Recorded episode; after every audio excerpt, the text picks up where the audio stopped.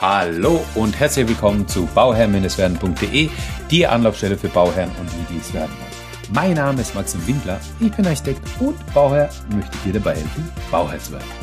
In der heutigen Folge beantworte ich die Frage von Nicole. Die Frage hat mich erreicht über Instagram. Falls du das noch nicht kennen solltest, was ich glaube, dann gerne einfach mal auschecken auf Instagram. At Bauherr-werden. Da gibt es nämlich tolle Informationen, Inspirationen, Beispiele, ähm, alles, was das Herz begehrt. Also einfach mal vorbeischauen und abonnieren. Und die Frage geht in die Richtung, dass äh, Nicole hat äh, beispielsweise ein Grundstück, ähm, was bereits im Familienbesitz ist und stellt sich die Frage, wann soll ich denn den Architekten kontaktieren? Ja, ähm, und ab wann ist es kostenpflichtig, wenn der Architekt arbeitet. Also die Frage ähm, in abgewandelter Form habe ich schon mal ähm, gestellt bekommen gehabt. Ähm, deswegen habe ich gedacht, das ist natürlich äh, wert, darüber mal auch eine Folge aufzunehmen. Und ähm, dann genau darüber gibt es jetzt dann diese Folge. Also, lasst uns loslegen. Zu welchem Zeitraum, zu welchem Zeitpunkt sollte man den Architekten kontaktieren? Ähm, diese Frage kommt natürlich darauf an, wie man aufgestellt ist. Ja, wenn man bereits ein Grundstück hat, dann ist es natürlich sinnvoll, gleich, wenn man das Grundstück hat, den Architekten zu kontaktieren. Wenn man noch kein Grundstück hat, dann macht das natürlich wenig Sinn, das, einen Architekten zu engagieren oder zu kontaktieren, weil man ja noch nicht weiß, wo man was planen soll. Und da habe ich immer wieder mal so eine Aussage gehört, ja, ich kann mir aber schon mal Gedanken machen und ähm, als Bauherr mir ja schon mal meinen Grundriss überlegen, so wie ich es gerne hätte. Ähm, und, und das ist dann genau das, wie ich es dann äh, bauen will. Ja? Ähm, das ist möglich, das kann man machen. Also was man auf jeden Fall machen sollte, ist äh, an sich mit dem Thema Hausbau sich zu beschäftigen, sich Inspiration einzuholen, äh, beispielsweise auf Instagram. Finde ich immer sehr, sehr gut, auf Instagram sich Inspiration einzuholen. Einfach einen Account anlegen, wenn man keinen hat, auf Instagram und dann einfach mal hingehen und loslegen und die Sachen zu liken. Und vor allem ähm, gibt es die Möglichkeit bei Instagram, es gibt den, den, den Like-Button, also das Herzchen, ja, dann gibt es die Möglichkeit, ähm, diesen, diesen Post zu teilen mit dieses Flugzeugsymbol und dann gibt es die Möglichkeit, ähm, diesen, diesen Beitrag zu archivieren und dann kann man den abspeichern, ja. Und so kannst du eigentlich für dich die, die Sachen abspeichern, die dir gefallen, um sie dann später auch finden zu können, ja. Und dann sagen zu können, hey, das sind die Beispiele oder das sind die ähm, Materialien, Projekte, Objekte, Details, die mir gefallen und ähm, aus diesen ganzen Sachen ist es sozusagen mein Stil. Und da finde ich, Instagram ist eine sehr, sehr gute Inspirationsquelle. Da ähm, finde ich, kann man viele schöne Sachen sehen und dann einfach gucken, okay, was gefällt einem? Wo fühle ich mich wohl? Oder was gefällt einem? Ja, es gibt einen Unterschied, was einem gefällt und äh, wo man sich auch wohl fühlt. Und wenn man sagt, okay, da gefällt, das gefällt mir und da fühle ich mich wohl, das speichere ich mich jetzt ab. So. Und dann schaut man sich mal die, die Sachen an, die man so im Laufe der Zeit abgespeichert hat und merkt, okay, da ist vielleicht irgendwo ähm, gewisse äh, äh, Sachen dabei, also eine gewisse Beständigkeit dabei, wo man sagt, ja, das ist, das wiederholt sich. Und das, das, und das, was sich wiederholt, das ist dann einfach der Punkt, wo man sagt, okay, jetzt wissen wir Bescheid, ähm, das wiederholt sich, das ist so ein bisschen der Stil, den ich haben möchte. Und wenn man damit zum Architekten geht, ist es schon eine, eine sehr, sehr gute Vorarbeit, die man dem Architekten bietet, weil, ähm, also ich arbeite immer so, dass ich immer, also ich versuche nicht immer das, was was mir wichtig ist, dem Bauherrn zu überstülpen, sondern ich versuche immer das rauszukriegen, was dem Bauherrn wichtig ist, um das dann umzusetzen in eine Architektur. Und ähm, die Architektursprache oder die, der, der Architektur, der, der Stil des Bauherrn, das muss man halt rauskriegen als Architekt. Und dafür sind solche Bilder, Inspirationen einfach sehr, sehr hilfreich, auch dem Architekten. Also es ist zweierlei, ja. Es ist, zum ersten ist es, ist es hilfreich, hilfreich für dich als Bauherr, um rauszukriegen, was ist mein Stil, was gefällt mir. Und zum anderen ist natürlich dann wiederum hilfreich für den Architekten, um dem Architekten zu sagen, okay, hey, guck mal, das ist mein Stil, in diesem Stil möchte ich mein Haus haben.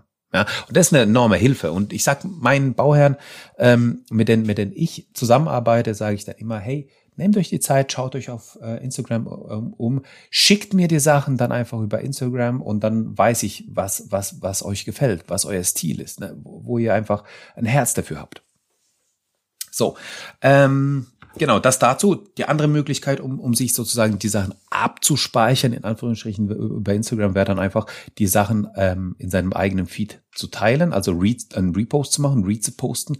Ähm, dann hat man es immer bei sich und dann hat man seinen eigenen Feed, wo man sagt, ja, das sind die Sachen, die mir gefallen. Ja, schau mein Profil an, das sind die Sachen, die mir gefallen. Finde ich super schön. Also wenn man jetzt kein spezifisches Profil hat, ähm, wo man das machen kann, äh, also das, das heißt, äh, wo man eben einem Thema gewidmet ist, sondern man, man hat einfach ein privates Profil, dann kann man das sehr, sehr gut machen, meiner Meinung nach. Genau, also das dazu. Und auch zu dem Thema eben, wann man mit dem Architekten starten soll, ist dann eben der Punkt.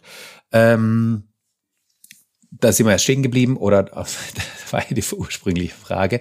Ich bin ja dann dahin gegangen, dass ich gesagt habe, okay, wenn ihr jetzt noch keinen Architekten habt, dann diese Aufgabe mit dem, mit dem, was, was will ich überhaupt haben, sich damit auseinandersetzen, aber bitte nicht verbissen, einen Grundriss ausfeilen, ausformulieren, ausskizzieren, zeichnen, detailliert zeichnen und, und sich denn in, in diesen Grundriss so zu verlieben, dass man auf Teufel komm raus diesen Grundstück, dieses, äh, diesen Grundriss haben will, obwohl man noch kein Grundstück hat. Das ist ganz gefährlich, weil es birgt die Gefahr, dass man einfach irgendwas, äh, sich in irgendwas verliebt, was nicht auf, auf dem, auf das Grundstück passt oder ähm, auf dem Grundstück nötig ist, also wo man später das Grundstück haben wird, weil es gibt so viele Einflussfaktoren, was was vom Grundstück vorgegeben werden und deswegen lohnt sich diese Auseinander, also diese diese ganz tiefe Auseinandersetzung mit dem Grundriss nicht.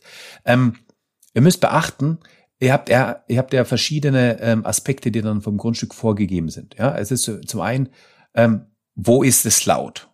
Ja, also es, es gibt vielleicht mal eine Seite, die ein bisschen lauter ist, andere, die, die andere Seite, die ein bisschen laut, leiser ist und die kann ja auch unterschiedlich sein. Ja, dann wo ist die Straße? Wo habe ich meinen Zugang zum Haus? Direkt von der Straße oder laufe ich von der Straße sozusagen seitlich in das Haus rein oder ja laufe ich links oder rechts rein? Und das sind einfach solche Punkte, die das ähm, die die Beeinflussung haben. Habe ich einen Ausblick in irgendeine Richtung? Ja, habe ich eine Hanglage? Habe ich eine Hanglage und habe ich einen schönen Ausblick, dann muss das Haus vielleicht ein bisschen anders orientiert sein, wie wenn ich das nicht hätte. Ja. Habe ich irgendwelche Störquellen, große Bäume, kleine Bäume, na, was auch immer, wo, wo, wo ähm, Straße, Verkehr, ähm, laut, Lärm, Belästigungen, irgendwas, äh, was mich irgendwo einschränkt. Und das kann ich ja nicht berücksichtigen. Und das kann ich dann erst berücksichtigen, wenn ich das Grundstück habe und mir dann die Auseinandersetzung mache und dann das Grundstück analysiere, weil das wäre eine sehr, sehr gute Vorarbeit für euch selbst, ja, um zu finden, um zu verstehen, okay, was habe ich denn für spezifisch, äh, was habe ich denn für ein spezifisches Grundstück? Ähm, was für Eigenmarken hatten dieses Grundstück, ja? Hat es Ecken, die sind laut, hat es Ecken, die sind leise, ja? So, so beispielsweise, wir haben da irgendwo eine Straße in der Nähe, okay, da ist es eher laut, okay, da will ich jetzt eher weniger das Schlafzimmer haben. Aber da muss man eben auch prüfen, ist es nur tagsüber laut oder ist es auch beispielsweise auch nachts laut, ja? Weil ähm, oftmals ist es einfach so, oder ja, das gibt es einfach auch mal, dass es tagsüber vielleicht ein bisschen lauter ist, ähm, weil es ja eine, eine befahrene Straße ist, ist es bis lauter tagsüber. Aber ab 20 Uhr ist da, sind dann eh keine Autos unterwegs. Ja, und dann kann man ruhig auch doch ein Schlafzimmer in diese Richtung ausrichten. Ja, und das sind solche Gegebenheiten, das sind einfach solche Einflussfaktoren auf den, auf den, ähm, auf das Grundstück, die einen natürlich, äh, die, die, die dahingehend dein Grundstück beeinflussen und die Planung, den Grundriss deines Hauses beeinflussen. Weil das ist eben ganz extrem wichtig, dass das, dass die Planung, dass der Grundriss auf die, auf die, auf den Bedarf des, des Bauherrn ähm, und auf die Gegebenheiten reagieren. Das ist ganz, ganz wichtig und das muss halt eben aufgenommen werden und das muss halt eben die Planung gewährleisten. Und dann ist eben, ja, dann ist eben der Punkt, dass man halt eben, sobald man das Grundstück hat, dann kann man den Architekten kontaktieren und sagen, hey, lieber Architekt, wie geht's dir? Wie steht's? Also da, da gibt es zwar verschiedene Möglichkeiten. Ja, also zum einen kannst du hingehen und sagen, ja, ich habe jetzt, ich kenne jetzt einen Architekten, ähm, da weiß ich, mit dem bin ich gut. Ich kenne den, ich, ich verstehe ihn, ich mag, ich mag seine Art. Ich gehe zu ihm, da fühle ich mich wohl. Ja, weil das, was er von sich gibt, ist irgendwie ganz, ganz cool. Ja, so, dann geht man hin, spricht mit ihm, ja, und dann legt man los. Ja, und dann arbeitet man mit dem Architekten zusammen. Es bringt nichts, sich Angebote von Architekten reinzuholen. Weil der Architekt, das ist, deswegen ist der Architekt ja auch über die HAI, also die, die, die, das Honorar. Deswegen bekommt der Architekt kein, kein also der Architekt schreibt kein Angebot und bekommt nicht das Geld überwiesen, sondern der Architekt schreibt ein Honorar. Ja, also der beziehungsweise der Architekt bekommt ein Honorar. Ja, und ähm, das Honorar soll eben dazu dienen, dass man sich die Architekten aussuchen kann und es eigentlich unabhängig davon ist, ne, gefällt mir, äh, äh, also dass, dass man halt eben nicht über eine, dass man den Architekten nicht über den Preis aussucht, ja, also der ist günstiger, den nehme ich mir, der ist teurer den nehme ich mir nicht, sondern dass man dahin geht und sagt, okay, es, es gibt eine Honorarverordnung, wo geregelt ist, dieses Haus in dieser Qualität kostet so viel Geld, also kriegt der Architekt so viel Geld dafür. Ja, und das ist egal, ob der Architekt in Buxtehude oder in München wohnt und es ist dann auch egal, ähm, ja, ähm, das heißt, äh, wir, wir, wir gehen da nicht über den Preiskampf, sondern wir gehen eigentlich nur über das Können, wo wir uns den Architekten aussuchen. Ja, und wenn, wenn du ein gutes Gefühl bei dem Architekten hast, go for it dann ist es der Architekt, mit dem du dann arbeiten kannst. Die andere Möglichkeit ist einfach zu gucken, okay, mit welchen Architekten haben meine Bekannten, Verwandten, Freunde äh, zusammengearbeitet, wo waren die zufrieden. Ne? Es gibt immer wieder vielleicht ein paar Sachen, wo es nicht ganz hundertprozentig passt, aber im großen, im großen Ganzen waren die dann zufrieden. Und dann geht man zum Architekten. Und dann hat man das Erstgespräch und sagt, lieber Architekt, hey, das ist mein Grundstück, ich würde gern ein Einfamilienhaus haben mit Einlegerwohnung oder auch nicht. Ähm, ich würde gern das und das haben und so weiter und so fort. Und dann geht's los, ähm, dass man ähm, drüber spricht. Dann holt sich der Architekt die ganze Grundlagen erstmal da, schafft sich eine Basis, macht sich erste Überlegungen, macht erste Skizzen und dann bespricht man das. So, das ist der Ablauf. Und der Architekt spricht natürlich mit dem Bauherrn, um zu verstehen, was für einen Stil die wir haben wollen. Ja, wie, wie, also das, was wir am Anfang gesprochen haben. Wie wollen die Bauherren leben? Wie leben die auch aktuell? Und was gefällt denen? So.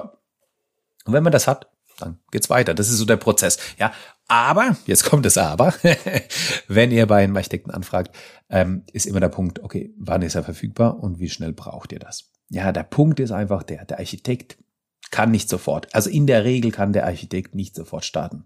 Der braucht dann nochmal eine Vorlauf von zwei bis drei Monaten. Im besten Falle ähm, vier bis sechs Monaten fast schon Standard. Ja, fast schon Standard, vier bis sechs Monate, dass man sagt, okay, hey, ich habe jetzt noch Projekte, wenn die abgearbeitet sind, dann kann ich dich reinnehmen und dann äh, geht's los. So. Bedeutet, mh, man ja, man, man muss äh, natürlich zum einen den Architekten mögen, dem vertrauen, ihn verstehen. Zum anderen muss er auch die Kapazitäten haben, um das Projekt angehen zu können. Und deswegen ist immer die erste Frage, lieber Architekt. Hallo, wie geht's Ihnen? Ich hätte ein Bauvorhaben. Wann würden oder wann könnten Sie denn generell damit starten? Mal ganz unverbindlich, ohne dass wir uns noch kennengelernt haben. So. Und an der Antwort in einem Jahr ist ganz oft einfach das Ausschlusskriterium da. Oder in der Antwort sieben bis acht Monate kann man davon ausgehen, es wird vielleicht ein bisschen länger, dann sind es neun Monate, dann ist es vielleicht doch nicht der Fall. Ja, und wenn man einfach eine Grobkalkulation macht und sagt, okay, der Architekt startet in, also macht erstmal so die Grundlagen ganz am Anfang, so um zu gucken, ja, kann aber erst in drei Monaten starten. Ja, okay, sagen wir vier Monate, weil, ja, drei bis vier Monate. Okay, sagen wir vier Monate. In vier Monaten kann er starten. Dann hat er nach drei, vier Wochen hat er so die ersten Ideen, die ersten Skizzen umgesetzt, äh, probiert und so weiter. Nach, nach einem Monat zusätzlich, nach fünf Monaten habt ihr dann euren ersten Termin, wo ihr die Varianten besprochen habt. Dann gibt's noch mal eine Korrekturschleife. Drei, drei Wochen später habt ihr dann noch mal einen Termin, wo ihr das noch mal anschaut.